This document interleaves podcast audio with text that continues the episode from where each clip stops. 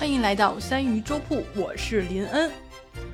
那咱们这个中国奇谭系列啊，已经进行到了第七集了，还有一集就收官了。如果你还没有看中国奇谭，我就想问一下，你怎么能还不去看呢？啊，还没有看的朋友，你是怎么想的呢？啊，你没有看动画片，然后你点进了我们这个节目来听影评，这是什么逻辑？啊，你来来来来来来来，你边听边来这个评论区来教育我一下，好吧？我知道啊，很多听友点开咱们这个节目，是因为他已经看完了动画片了，也刷完了动画片下面的评论区，甚至去看了一些视频的解析的一些节目、点评的节目，然后他觉得这个视频节目解析的还不够透彻，那我再去找找别的音频节目吧。啊，哎，一搜就搜见咱们这节目了。那这里呢，我先感谢你能把我的节目听完。因为毕竟人动画片才十几分钟，然后咱节目每一集我都嘚啵差不多快半个小时，而且很多内容它还不是聊这故事本身啊，咱们开了好多脑洞，也吐了不少槽。上一集咱还差还把人剧本给改了，就是怎么说呢？就是其实是我给自己设定了一个这个时限啊，就是说这个每期节目咱们不能超过半个小时，要是没有这个时限的话，我估计我再嘚啵个半个小时都没有问题。要说俗话说得好啊，习武之人不怕打架，音频主播全靠说话，啊，就是哎，真品。呃，主播得注意一下啊，不要把直播间那胡说八道的这种风气带到节目里来啊。好的，那这一期其实我是有点放飞自我，啊，原因就是因为咱们这期要聊的是中国奇谭的第七期小卖部。那之前八两给我在上一期留言，他说啊，特别期待我聊这一集。啊，我知道。你就是想听北京人聊胡同是吧？没问题啊，咱们马上安排。其实之前聊这个乡村巴士带走了王孩和神仙那一集，我就聊了小的时候住大杂院和胡同的事儿，就是因为那一集讲的是乡村嘛，然后乡村我不是特别熟，但是今天这一集它的背景是北京胡同啊，那我能不熟吗？那我地盘啊，所以咱们这集呢，咱也不端着一主播范儿了。要是我说话今天有点垮啊，发音有点含糊，语速有点快，那我也没辙了，那咱就都凑合凑合吧。其实平时就有人嫌弃我，啊，嫌弃我说北京话不是那么标准，是吧？不是那什么，你要是觉得这个德云社那味儿标准，那我就真的没什么可说的了。来啊，咱们一秒进入正题，《中国奇谭》第七期小卖部，它讲了一什么事儿呢？说心直口快。爱管闲事的杨大爷，啊在胡同里住了一辈子了。年纪大了，儿子儿媳妇装修了楼房，要接老爷子一块住。但是啊，老爷子舍不得胡同啊，也舍不得每天这个打招呼逗闷子的老邻居。他呢，家里东西收拾的半半拉拉的，然后跟儿子那边也是拖拖拉拉。在胡同里啊，除了老邻居之外，还有人舍不得他，那就是胡同里的妖怪们。所以呢，这帮妖怪们想一辙，就是本来呢是要骗杨大爷晚上十点去死胡同上兑奖，听听哈，大半夜的去死胡同领奖去，傻子都不去，大爷能去吗？所以呢，他们就施法，把杨大爷绑去了啊，正在修缮的一个古庙，叫做巨星古庙，他办了一场欢送会，这些妖怪呢，就是感谢杨大爷这么多年的照顾。这故事呢，就是这么一故事。那我当时就琢磨，我说，我说这故事跟小卖部有什么关系啊？你说你管这故事叫胡同，啊，叫这个耗子成精了，或者叫杨大爷都行啊。那你为什么要叫小卖部呢？那这个我就稍后再说啊，咱先按下不表。先来说一下看完这短片之后的感受。哎呀，看的时候我就琢磨，我说，哎呀，这跟我们家那边还真有点像。尤其是老爷子跟那四只猫打打招呼那岔路口太像了，还有胡同里各种细节，你就比如说什么，你看那个停车紧贴着墙边啊，这技术也就是胡同里的人有。还有什么门口贴一个什么私宅不能参观的那么一小条儿啊，墙上有那个停电通知，还有房上的杂草都画的特清楚，还有胡同里的那猫狗那个姿态，还有那个。就是你，你停完车，然后轮胎上立一纸壳儿那个，哎，我当时就觉得导演肯定是住过胡同的人，后来我一查，果然啊，人家夫妻俩啊，这次导演是一对夫妻啊，人家夫妻俩就爱住胡同。我小时候就住胡同里，然后后来大学就住校，后来就住楼房，然后就出国，算算也离开好多年了。我自个儿都以为都忘得差不多了，但是看完这短片之后，就直接给我拎回小时候了。然后我记得当时看那个王孩儿和神仙的时候，我还特羡慕河南同胞哈。我现在不羡慕了，现在咱有胡同了啊。虽然画的是东华门那一片儿吧，但是还是挺想家的。所以以前朋友就问过我说：“你这个住胡同是什么感受？”我能什么感受？其实。胡同的居住环境肯定是没有楼房舒服的，首当其冲就是厕所啊。你你想，一老房子，除非你自己改造，一般是不能在家上厕所和洗澡的。咱咱先不说那个独门独院那大户人家，老城区其实更多的就是几户人家，或者是十几户这种混住的一个四合院，一般情况都得去外边洗澡和去上公共厕所。就公共厕所吧，一般都是胡同的一个地标性的一个建筑物，它里面呢也没有，除非是景点儿啊，景点儿附近啊，一般情况下都不会像是那个什么商场里厕所那种有带隔间儿的，其实一般就是都是一拉溜一蹲坑。那小时候我就是最害怕就是在厕所里遇到那爱聊天的邻居，然后问你这问你那，问题是那地方它它氛围不对，所以我就每次都觉得特别尴尬。还有就是北京冬天其实也挺冷的，零下。咱先不说小时候晚上去上个厕所这事儿挺恐怖的，那你长大了以后，你你冬天早上起来，或者晚上都零下的时候，就宁愿憋着我也不去，太冷，而且它真的是让你冻屁屁。我跟你讲，所以一般家里面我们都备着尿盆儿，然后早上起来，你要是去胡同要看见有那。邻居拎着尿盆儿在那儿聊天呢，你就不用太奇怪，那就是早上起来的一种生态环境。而这厕所那味儿咱就不说了，它主要是一蹲坑，所以那个各家各户其实也比较担心上了年纪的人去公共厕所。虽然后来那个公共厕所里都有那种坐便器的这个一个一个坑，但是老人们一般都不爱用，所以还是蹲着。但你蹲时间一长了，你可能站不起来。这要是遇上老邻居，还能伸伸把手拉一下，对吧？要是没碰见人，这可能很容易出大事儿。再加上上了年纪的人吧，他腿脚都不是很方便，这出来进去的呀，我就觉得这个去公共厕所这是一个非常大的一个问题。所以呢，住胡同的其实都是很希望住楼房的，安全对吧？方便还卫生。而且这个胡同里的老房子吧，它采光它分南北房，对吧？就有好多都不是特别好。呃，老房子又存在这个修缮的问题，还有那种胡拉电线的那种安全隐患问题。然后再加上每家每户其实隔着都特别近，然后这边要是吵个架啊，什么家长辅导个孩子作业的着急上火，你就在骂个孩子，你不想听你都得听着，因为离太近了。这还是院里头。你院外头那空间更有限，就你想啊，以前那胡同都是走轿子啊，最多走个马车，它本来就窄。那现在各家各户的啊，再有个汽车，这车一停下，这胡同就更窄了。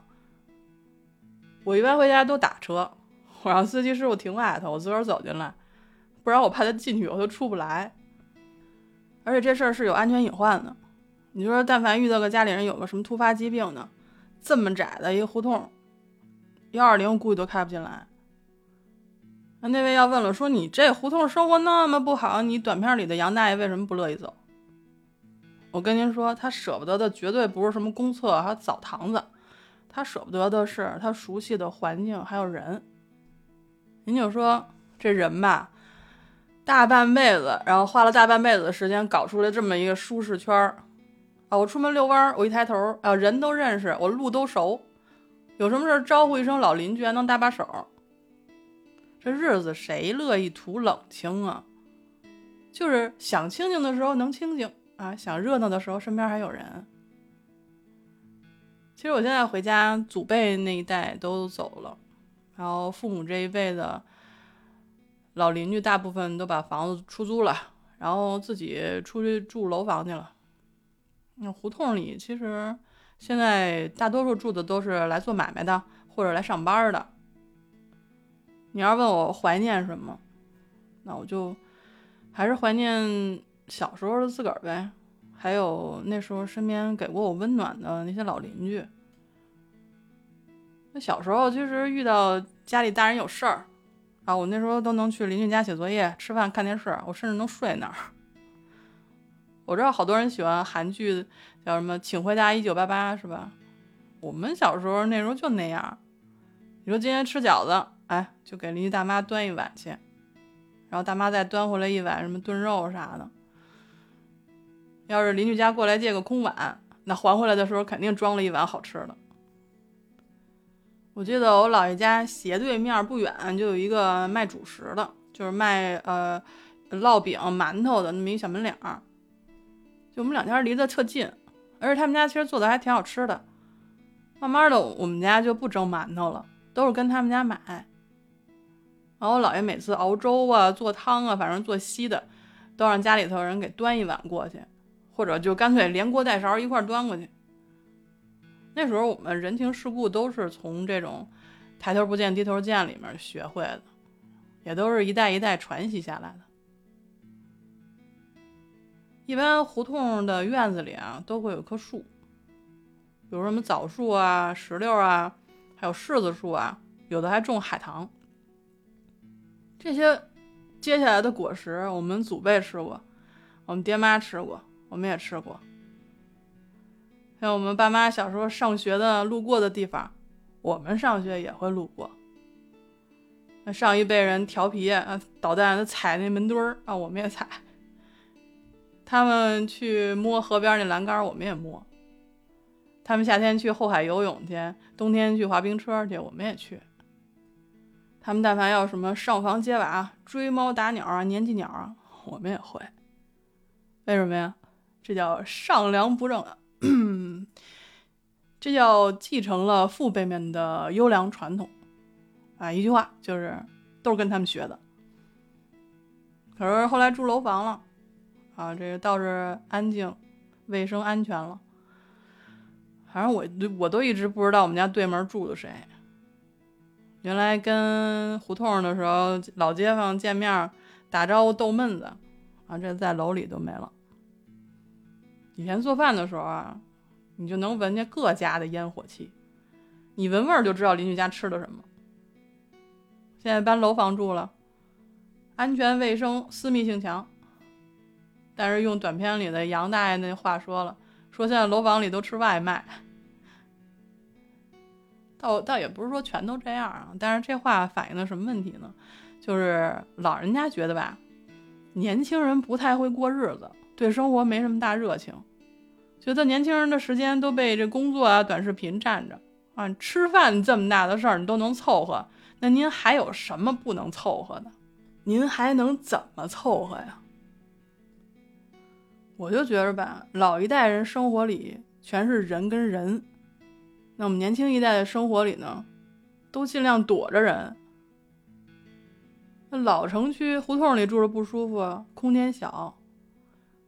可是你去了这个舒服楼房里头啊，空间大了，你跟人也隔着呀，还动不动现在孩子们都提社恐，社恐什么呀？社恐就是不爱跟人交往了，你对生活也没有那么大热情。我就老觉得这四面墙里住个人是什么字儿啊？怎么看都是一个求字儿嘛。我估计说这儿有人肯定反驳我说啊，你住院子，你四堵院墙里边种棵树，这是你说的。我还说你这是一困字呢，我说你这抬杠抬杠。哎，我不知道你们看这短片的时候有个镜头，你们注意到了没有？啊，就是杨大爷他进了一个院门，然后出来以后，紧接着就是一个鸟瞰的一个俯视的那么一个视角。他进了一个院门，就他出来以后呢，他进了一胡同。他怎么可能进了一个院门？他应该进院子呀，他怎么就从胡同那边那个街上出来了呢？因为院子一般它都不是一个门儿，虽然后来有的院门给堵上了啊，但是从这个院门进去，哎，你溜达着进院子，您还能从另外一门出去。我们小的时候在院子里乱窜的时候，哪儿是死胡同啊，哪儿有后门旁门都知道。所以啊，那个什么院子困住棵树啊，那个是不存在的啊，困不住，咋都困不住。但是呢，我也承认啊，这个新旧交替，城市的变迁，它是个历史的必然。之前咱们不是说按下不表了一个问题，你还记得吗？就是问为什么这个故事它要叫小卖部，它不叫别的。那回答之前，我先问一句，我说大家去过小卖部没有？因为我印象里吧，小卖部是一个特别奇幻的地方。我捏着钱，我推开一扇门，然后或者掀开一道帘儿，我就能看到满眼的五光十色。就各种新旧的零食玩意儿都放在一块儿，你觉得它特别杂乱吧？但是老板他自有自己的一个章法，他总能找着。所以说呢，地方虽小，但包罗万象，这就是小卖部。那咱们今天这个短片呢，就是从小卖部开始的。你看那个图像，你就知道了啊，全是上美厂的彩蛋。还有很多像那种童年回忆杀的玩具，也像什么上影的动动乐、奥特曼啊，还有什么四驱车，还有猴哥的那个塑料面具，还有雀巢啊，不是雀巢，因为没有版权，它舍的是兔巢的冰柜，还有汪汪的零食啊，还有那种印着英格力士的食品包装袋。然后我就感觉，其实这小卖部就特别像一个正在变迁的城市。它既有着老城区的那种旧的建筑，像胡同这种窄的，又有这种高的高楼林立的大厦，还有老去的人，还有年轻的人，有着回忆和新生，还有着妖怪和人类。我就感觉是人情味儿跟时代变迁，一切都杂糅在了一起，各有各的位置，五彩缤纷，琳琅满目。那这个故事呢？从小卖部开始，也从小卖部结束。这个小卖部旁边就是一座古庙。这座古庙其实可以想想哈，以前可能就是烟火鼎盛，但是现在已经早就破败，无人问津了。那这次在故事里的修缮呢，其实可以体现的就是我们现代人对于旧建筑的重视和尊重。而且古庙经过修缮之后，还给旁边的小卖部带来了不少的生意。你这么看，就是新和旧相互融入共生。所以在这个故事里啊，胡同里的神仙和妖怪都没有离开。最后在修缮期间啊，杨大爷去跟儿子住了，住楼房里去了。那原来住在古庙里的妖怪们呢，他们就住进了杨大爷的那间空屋子。杨大爷后来一个月回来八回，为什么呀？舍不得老朋友啊。看过这短片的人都知道啊。每次进门，那哼哈二将肯定来一句“安安安安安安安全”，就那一阵儿，就是听的人心里热乎乎的。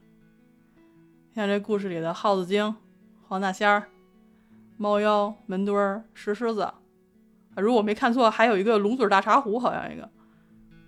就每个妖怪吧，他都接受过杨大爷的帮助，而且不止杨大爷呢。胡同里还有其他人跟杨大爷一块儿，都照顾着这些古迹。之前我们看《王孩和神仙》，我们知道那里面的神仙都坐着巴士离开了乡村。我们那时候说，或许是因为这片乡土不再需要他们了。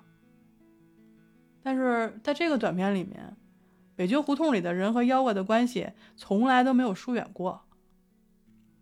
地方虽小，但是可以包罗万象。我特别喜欢杨大爷说的一句话，他说：“逆虫啊，都喜欢向着光飞，所以咱们的日子呢，也都要朝着好去过。”小卖部这个故事其实可以说是至今为止中国奇谭里我最喜欢的短片。胡同、四合院、白塔、后海，看下象棋的，还有剪发的那剪头发的摊儿，糖葫芦。炝圆白菜、炸酱面、黄豆芽儿，还有短片里边那个巨星古庙被光点亮的那一刹那，这各路妖怪一出来，我看，哇塞，我喷了，心想这色儿也忒怯了。怯什么意思？怯就是说这颜色不仅饱和度高，而且呢搭配起来特别俗的意思，非常有视觉冲击力啊。但是这些怯色儿，就是你看着特别有、特别鲜活、特别有生命力，然后就让我想起来我小时候拿那个油画棒画画的时候选的那色儿，那搭配比这怯多了。而总而言之，一句话，《中国奇谭》第七集《小卖部》是一个特别治愈的故事。一个看上去严肃、不太好相处的杨大爷，其实他内心是特别柔软细腻的，非常的善良热情。我最喜欢的一个镜头就是杨大爷拿着一串糖葫芦啊，一蹦一跳的跑去看下象棋的。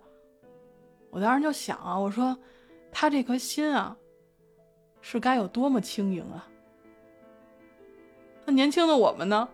我们没有轻盈的心，所以就只好要求有轻盈的体重吗？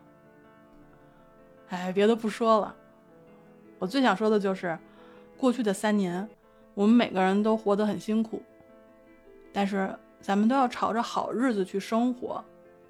我们要鲜活、健康、平安、幸福，一切都会好起来的。感谢您收听到这里，这里是三鱼粥铺直播间里的故事，我是林恩。咱们下一期会接着聊《中国奇谭》的最后一集。如果您喜欢我的分享，欢迎订阅点赞。那重要的是，一定要来评论区跟我聊两句。那咱们青山不改，绿水长流，咱们下期再见。